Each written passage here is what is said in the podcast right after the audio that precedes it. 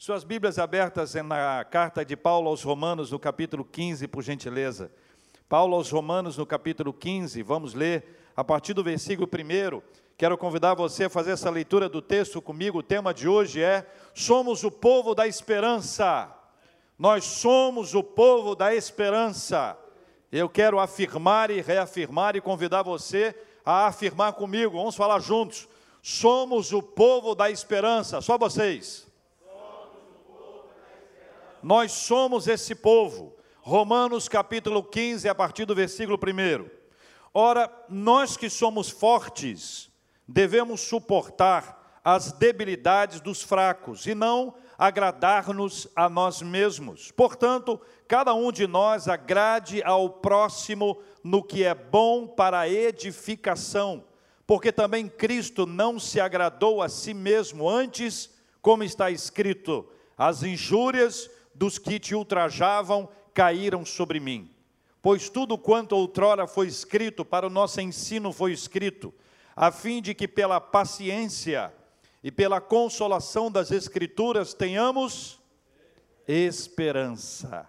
Ora, o Deus da paciência e da consolação vos conceda o mesmo sentir de uns para com os outros, segundo Cristo Jesus, para que concordemente e a uma voz glorifiqueis ao Deus e Pai de nosso Senhor Jesus Cristo. Portanto, acolhei-vos uns aos outros, como também Cristo nos acolheu para a glória de Deus. Digo, pois, que Cristo foi constituído ministro da circuncisão, em prol da verdade de Deus, para confirmar as promessas feitas aos nossos pais, e para que os gentios glorifiquem a Deus por causa da sua misericórdia, como está escrito: Por isso, eu te glorificarei entre os gentios e cantarei louvores ao teu nome. E também diz: Alegrai-vos, ó gentios, com o teu povo. E ainda, louvai ao Senhor, vós todos os gentios, e todos os povos o louvem. Também Isaías diz: Haverá a raiz de Jessé, aquele que se levanta para governar os gentios. Nele os gentios esperarão. Versículo 13: E o Deus da esperança vos encha de todo gozo e paz no vosso crer, para que sejais ricos de esperança no poder do Espírito Santo. Leia comigo mais uma vez esse texto bíblico que aí está, Romanos 15, versículo 13. Todos nós, em casa e aqui, leamos todos juntos o que diz a palavra do Senhor. E o Deus da esperança vos encha de todo gozo e paz no vosso crer, para que sejais ricos de esperança no poder do Espírito Santo. Amém. Nós somos o povo da esperança. Somos o povo da esperança. Irmãos e irmãs, como não ter esperança ao nos lembrarmos do nosso passado?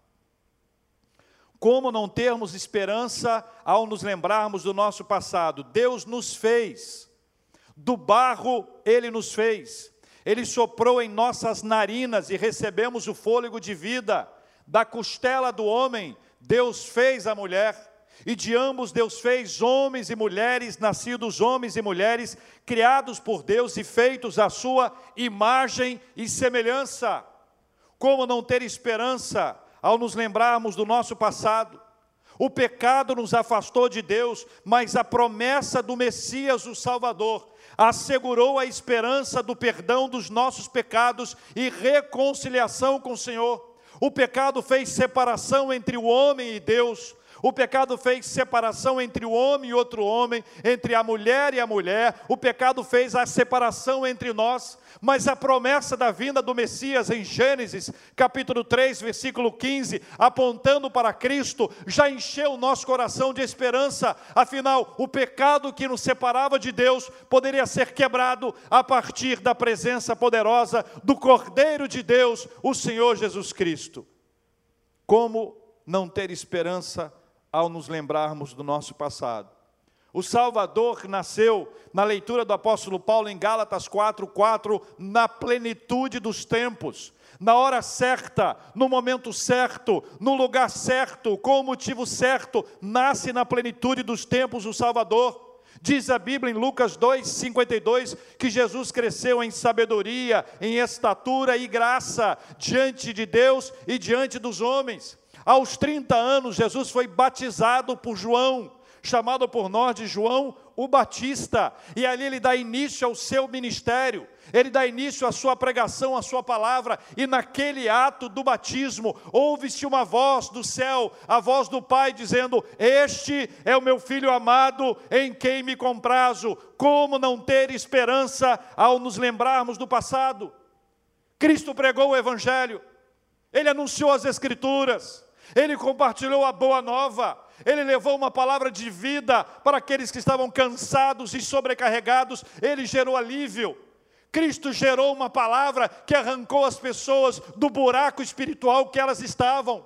Cristo encontrou com pessoas que só podiam ser acudidas por Ele. Cristo encontrou com religiosos, pessoas habituadas à religiosidade, mas que não tinham encontrado a paz verdadeira, porque encontravam a paz no lugar errado. Como não ter esperança ao nos lembrarmos do passado? Jesus curou as pessoas para nos ensinar a confiar nele. Jesus multiplicou pães e peixes para nos ensinar a depender dele. Como não ter esperança ao nos lembrarmos do nosso passado? Jesus viveu a palavra do Pai, ele serviu em vez de ser servido, ele se esvaziou da sua glória, ele homem se fez contudo sem pecar. Ainda assim, ainda assim, Jesus foi perseguido, Jesus foi preso, Jesus foi torturado, Jesus foi condenado, Jesus foi crucificado, Jesus foi morto e morto na cruz. Mas ele não desistiu. Aleluia. Ele não desistiu.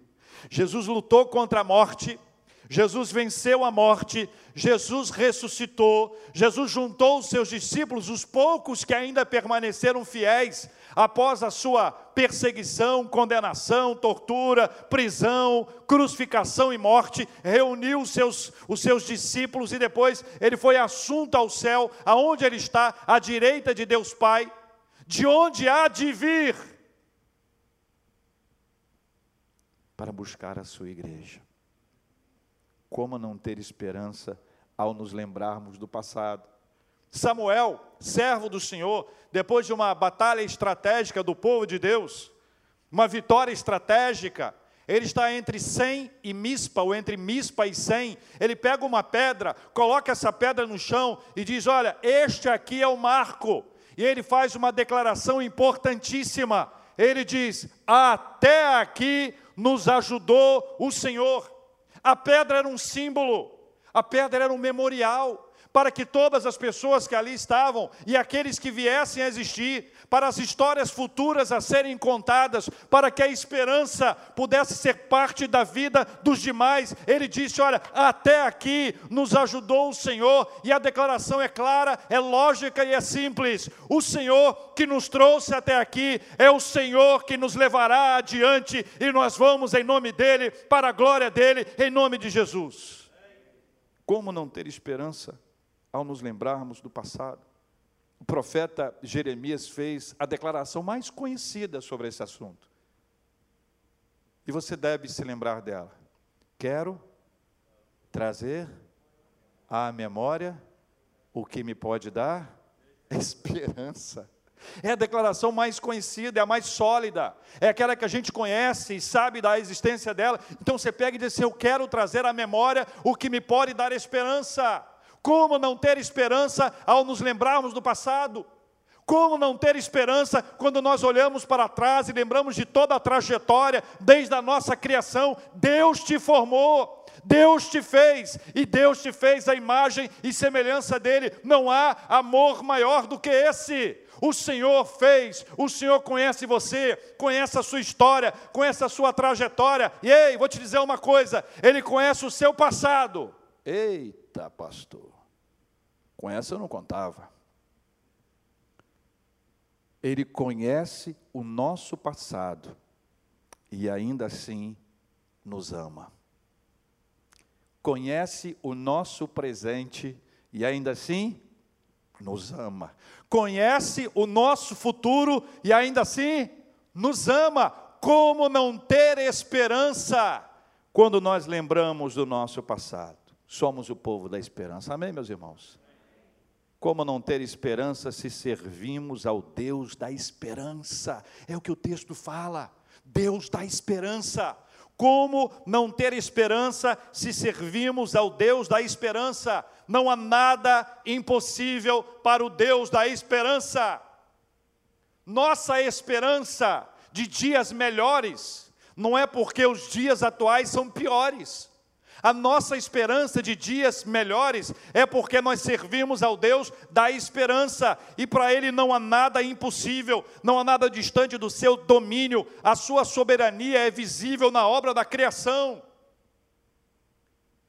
Quando você estiver meio borocochô espiritualmente, separa um tempinho para olhar para o céu, repare as nuvens, ou as estrelas, o sol ou a lua Repare a obra da criação e veja, é o Senhor dizendo, é o Senhor se manifestando, é o Senhor re revelando para nós que nós servimos ao Deus da esperança. Como não ter esperança se servimos ao Deus da esperança? Bartimeu morava ali na região de Jericó, sabe ali? Jericó. Eu já estive em Jericó. E quando lá estive, estava uma temperatura agradável, 53 graus. E aí eu entendi por que foi que Zaqueu subiu na árvore para ver Jesus, porque devia estar um calorão muito grande naquela área. Bartimeu vivia naquela re região, era um cego, uma pessoa que não enxergava, mas ele ouviu o barulho da multidão e queria saber o que estava acontecendo. E aí ele soube que o motivo da agitação da multidão era Cristo. Quando ele soube que era Cristo, ele se levanta e começa a berrar: Jesus, filho de Davi, tenha compaixão de mim. As pessoas, você conhece o texto, as pessoas dizem, calado, está atrapalhando aqui, fica quieto aí, fica quieto aí. Ao invés de se calar, ele continua, e deve ter aumentado o tom de voz dele, e à medida que ele solta a sua voz, Jesus o escuta. E Jesus para, eu trago essa lembrança para o seu coração, para que você não tenha dúvida. Como não ter esperança se servirmos ao Deus da esperança, ainda que você seja embaraçado, ainda que você tenha dificuldades, ainda que a luta seja grande, ainda que a batalha seja, do ponto de vista humano, perdida. Como não ter esperança quando servimos ao Deus da esperança? Uma família da região de Gadara, havia abandonado um dos seus filhos. Esse homem foi abandonado pela família. A cidade não o queria circulando pelas ruas. Guarda essa frase. Ele foi largado para viver entre os mortos. Ele foi largado para viver entre os mortos. Sabe o que, que isso significa? Que eles queriam que ele morresse. Quem é que olharia para alguém que a família quer que ele morra? Quem que olharia para alguém que a cidade não quer que ele ande por ali, que as pessoas querem distância, que não querem ter relacionamento, proximidade? Quem é que olharia para ele a não ser Jesus? que entra em Gadara exatamente para encontrar aquele homem, para libertá-lo de uma possessão horrorosa, uma possessão horrorosa e aquele homem é absolutamente liberto, transformado, aquele homem é curado da sua enfermidade espiritual. Qualquer problema emocional é sanado em razão do poder de Jesus Cristo sobre a vida dele. A liberdade o alcançou e ele, que antes havia sido largado para viver entre os mortos, encontrou-se com aquele que é o único capaz de nos dar vida e vida em abundância. Como não ter esperança se servimos ao Deus da esperança? Jesus foi a Nazaré, a cidade onde ele foi criado. Entrou numa sinagoga, levantou-se para ler as Escrituras e abriu o profeta Isaías, capítulo 61, versículos 1 e 2. Eu vou ler e vou dizer o que, que Jesus fez depois que ele leu. Ele disse assim: abriu o texto. O Espírito do Senhor está sobre mim, pelo que me ungiu para evangelizar os pobres.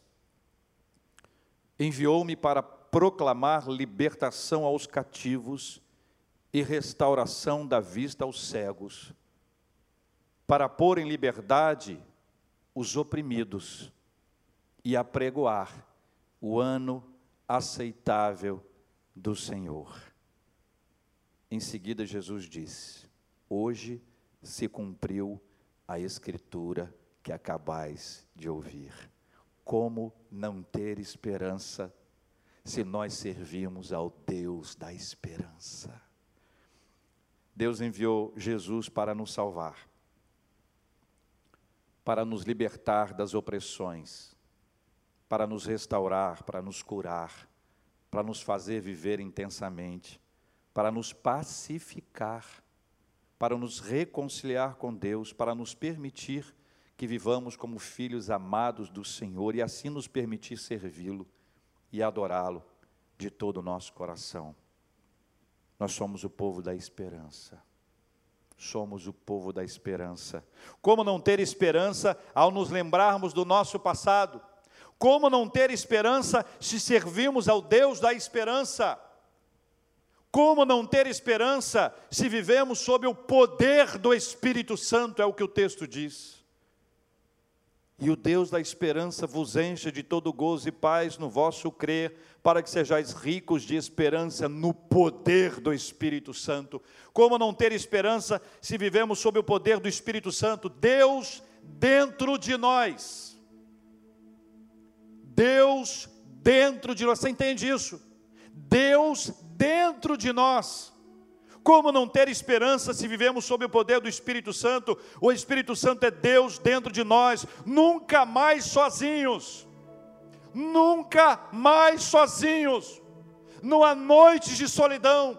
Não existe noite de solidão para aquele que tem o Espírito Santo de Deus dentro dele. Não há mais cavernas sem ninguém. Ele nos encontrou e resolveu habitar dentro de nós. Ele nos fez casa. Louvado seja o nome do Senhor. Como não ter esperança se vivemos sob o poder do Espírito Santo? Ele quem nos convence do pecado, da justiça e do juízo. Escuta só que eu quero te explicar isso de maneira simples. É o Espírito Santo quem nos convence do pecado, mas ele não nos acusa do pecado. Essa é uma verdade que me constrange, porque ele tinha tudo para nos acusar, ele tinha tudo para apontar o dedo para a gente e dizer: Você está vendo o que você fez? Ó, oh, estou aqui a listinha para você, o que você fez. Ele não nos acusa, o Senhor não nos acusa, o Senhor nos convence para nos transformar, o Espírito Santo ele nos convence para nos transformar, ele convence e não acusa, não há acusação, o que há é um convencimento amoroso, sabe para quê? para nos tirar do abismo. Aqui, para quem está em casa, eu estou no altar, tem uma distância, um metro e meio, alguma coisa assim, aqui para baixo. É como se eu estivesse aqui na beiradinha e o Espírito Santo me tocasse para dizer assim: não dê esse passo, não faça isso.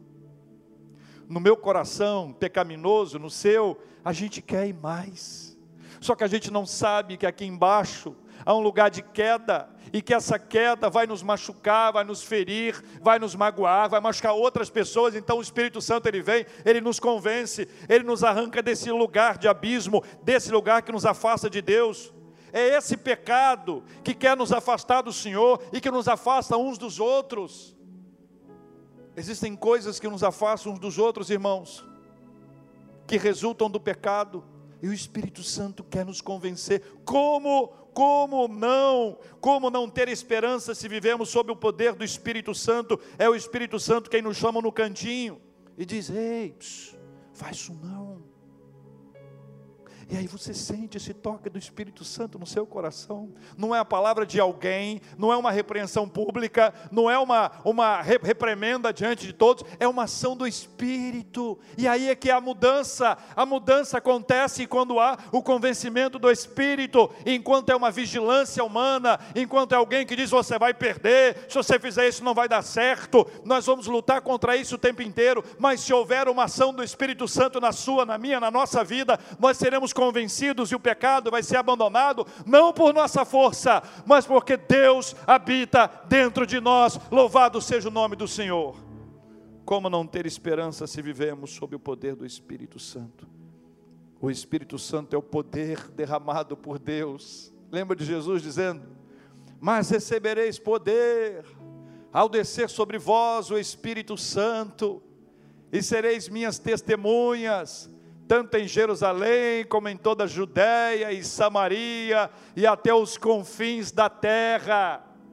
O poder para testemunhar não é tão somente, eu faço entre aspas aqui, cuidadosamente, o tão somente para evangelizar, é para testemunhar no seu trabalho, é para testemunhar na sua escola, é para testemunhar na sua casa, é para testemunhar no meio da sua família, é para te dar força para você aprender a dizer não, a você reconhecer o seu erro, a você procurar alguém pedir perdão, a você propor a reconciliação, a você aceitar uma orientação e uma disciplina. É o poder do Espírito Santo que nos faz viver assim, porque enquanto estávamos sujeitos a nós mesmos, nós estávamos perdidos, mas houve o mover do Espírito Santo sobre a nossa vida. Como não ter esperança se vivemos sob o poder do Espírito Santo? Foi o Espírito Santo quem fez os discípulos pregarem sem medo. Sem medo. Olha, parem de falar de Jesus. Senão nós podemos fazer com vocês o que nós fizemos com ele. Vocês serão presos. Ameaça de prisão, ameaça de tortura, nada disso parou o evangelho. Ameaça de morte, nada disso parou o evangelho. Nega Jesus e você estará livre. Negue a Jesus e você poderá ir para casa, você poderá ver seus filhos crescerem, você voltará para sua família. Basta negar a Jesus.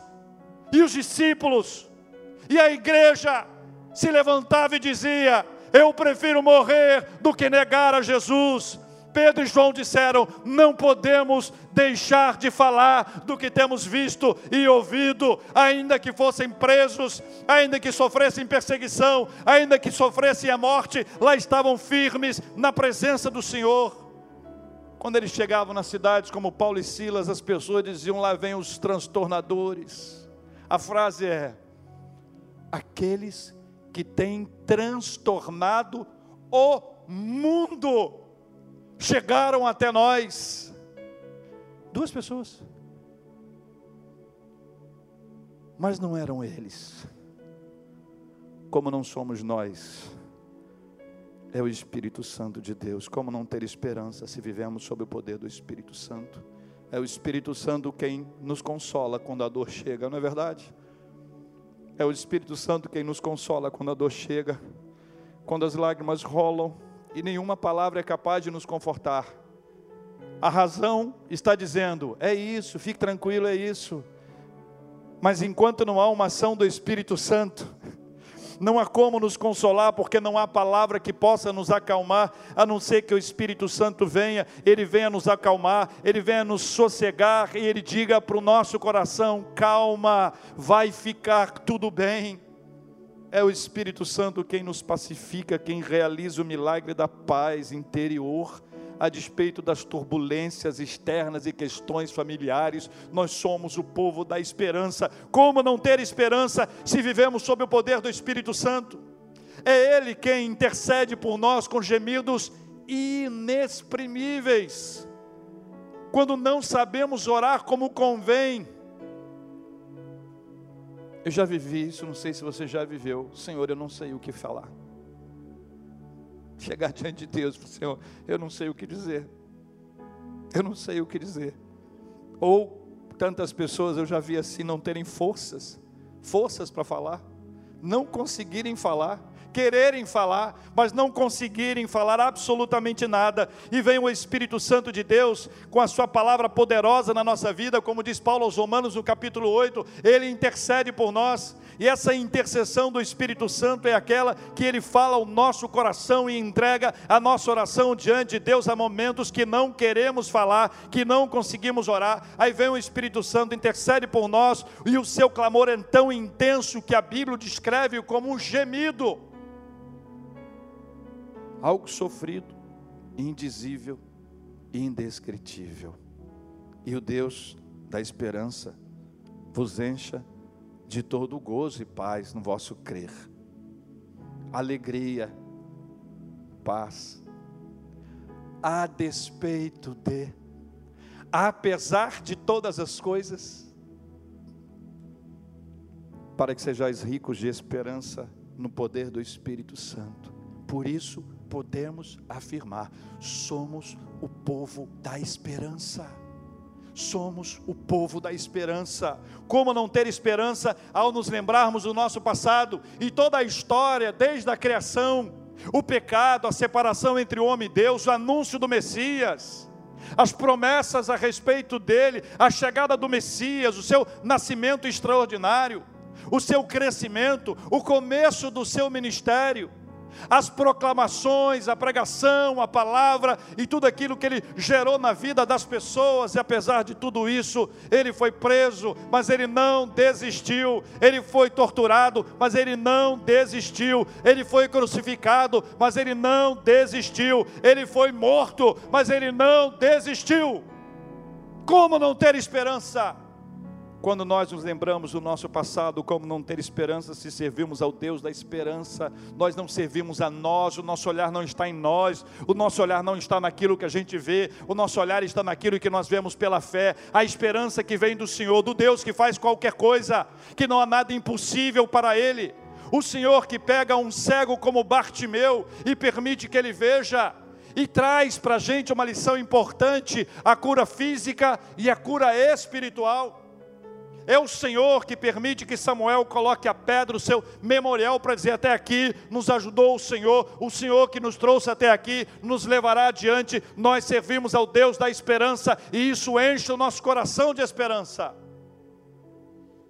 Como não ter esperança se vivemos sob o poder do Espírito Santo? Deus dentro de nós. Dentro de nós. Ele nos convence, Ele nos consola, Ele nos dá autoridade, Ele nos envia. Não há noites de solidão, não há canto em que eu esteja largado, desde que o Espírito Santo passou a habitar dentro de mim. Como não ter esperança? A enxurrada de notícias ruins que nos arrastaram ao longo desses últimos meses.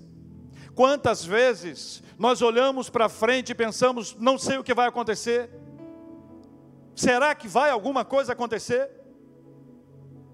E a gente olha para um lado e olha para o outro e não vê a solução, mas algo dentro de nós vai nos mantendo de pé, algo dentro de nós nos leva a chorar na presença de Deus, algo dentro de nós nos leva a caminhar firmados na Sua palavra, algo dentro de nós nos leva a não desistir em hipótese alguma. Nós somos o povo da esperança e que essa esperança do Senhor inunde o seu coração, o seu coração, o seu coração, para que através de você outras tantas pessoas conheçam o Deus da esperança, o Senhor que nos mantém de pé, o Senhor que nos chama, o Senhor que nos conta a sua história desde o nosso passado, o Senhor que nos enche de esperança hoje, o Senhor que nos dá esperança por meio do poder do Espírito Santo de Deus.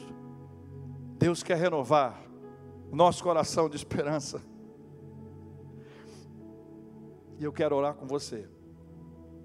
Eu quero pedir ao Senhor que haja sobre a sua vida, porque essa esperança, como diz o texto bíblico, nos enche de alegria e paz no nosso crer. E o Deus da esperança vos encha de todo gozo e paz no vosso crer, para que sejais ricos de esperança no poder do Espírito Santo. Coloque seu coração diante de Deus. Coloque a sua vida diante de Deus. Em quem você espera. Enquanto a espera estiver do lado de fora, a sua espera vai gerar frustração. Você tem esperado mudança de alguma pessoa? Não espere a mudança dessa pessoa, espere em Deus. Você espere que alguém te faça algum bem? Não espere que alguém te faça algum bem. Tenha a sua esperança em Deus. Enquanto a sua esperança estiver do lado de fora, a chance da frustração é gigantesca, mas quando a sua esperança está no Deus da esperança, espere nele e você receberá da parte dele a bênção, a bênção, a bênção da esperança. Senhor Deus, Deus, Deus, Deus, Teu Espírito Santo entre nós teu povo em oração nessa hora, Senhor. Fomos bombardeados e ainda temos sido. Não queremos ser otimistas somente, queremos ser o povo da esperança. Enquanto a cidade desfalece, enquanto as notícias são controversas, enquanto houver uma pessoa sem esperança, nós não vamos nos calar. Nós queremos ser agentes de esperança e não de desespero, agentes de boas novas e não de más notícias. Senhor Deus e Pai, nós te agradecemos pela tua palavra e pelo Deus da esperança, que nos faz ser o povo da esperança. Nós somos o povo da esperança. Nós oramos, ó Deus, pela vida de cada querido, de cada querida irmão e irmã, de cada família. Nós oramos por quem está aqui presencialmente, por aqueles que estão na transmissão online. Oramos, ó Deus, por aqueles que vão acompanhar este culto em outro horário. Pai, que a tua bênção, a tua bênção de esperança, a tua bênção seja renovada sobre a vida deles, que possam olhar para o seu passado e perceber a esperança, que possam se alegrar porque servem ao Deus da esperança, que possam ter esperança em razão da ação do Espírito Santo dentro de nós. Pai, nós oramos pelos que choram e pedimos o consolo do Senhor. Abençoe a família da Rosângela. Abençoe as famílias enlutadas por esse país e esse planeta. Leva consolo do teu Espírito Santo. Visita, Senhor Deus, cada leito de hospital. Afofa, afofa esse leito. Visita, Senhor Deus, os profissionais de saúde, renova a força, coragem, a saúde deles. Visita quem está dentro de casa, ainda que enfermo, mas em casa, sob tratamento. Visita os que estão cansados, sobrecarregados. Visita, Senhor Deus, aqueles que estão numa luta na justiça. Visita aqueles que estão vivendo problemas familiares problemas emocionais, relacionais, financeiros. Dá a tua bênção sobre estes. Cuida daqueles. Sustenta-os em nome de Jesus. Nossas mãos estão cheias de motivos para agradecer. Estamos cheios de gratidão ao Senhor pela bênção da esperança pela bênção de estarmos de volta à tua casa, presencialmente, pela bênção de servirmos a um Deus tão poderoso e maravilhoso como sou o Senhor. Obrigado, Senhor Deus, pelos aniversariantes de vida, pelos aniversariantes de casamento ao longo desses dias. Obrigado, Deus, pelo emprego mantido, pelo crescimento da empresa. Obrigado também, Senhor Deus, pelo sustento do Senhor aqueles que ficaram desempregados, mas que não perderam a esperança. E já oramos, agradecendo pelas novas portas de emprego que serão abertas Oramos, ó Deus, agradecidos pela bênção da cura para aquele que ainda está no tratamento. Oramos pela bênção do consolo para aqueles que ainda choram. Já agradecemos, ó Deus, por aquilo que temos orado e clamado ao Senhor, e ainda que não tenha chegado até nós, sabemos que o Senhor fará, se for da vontade do Senhor e se estiver na hora do Senhor. Portanto, como temos aprendido aqui na igreja, nós oramos agradecendo, nós suplicamos agradecidos, e tudo isso sempre no nome do nosso Senhor e Salvador, Jesus Cristo. Amém.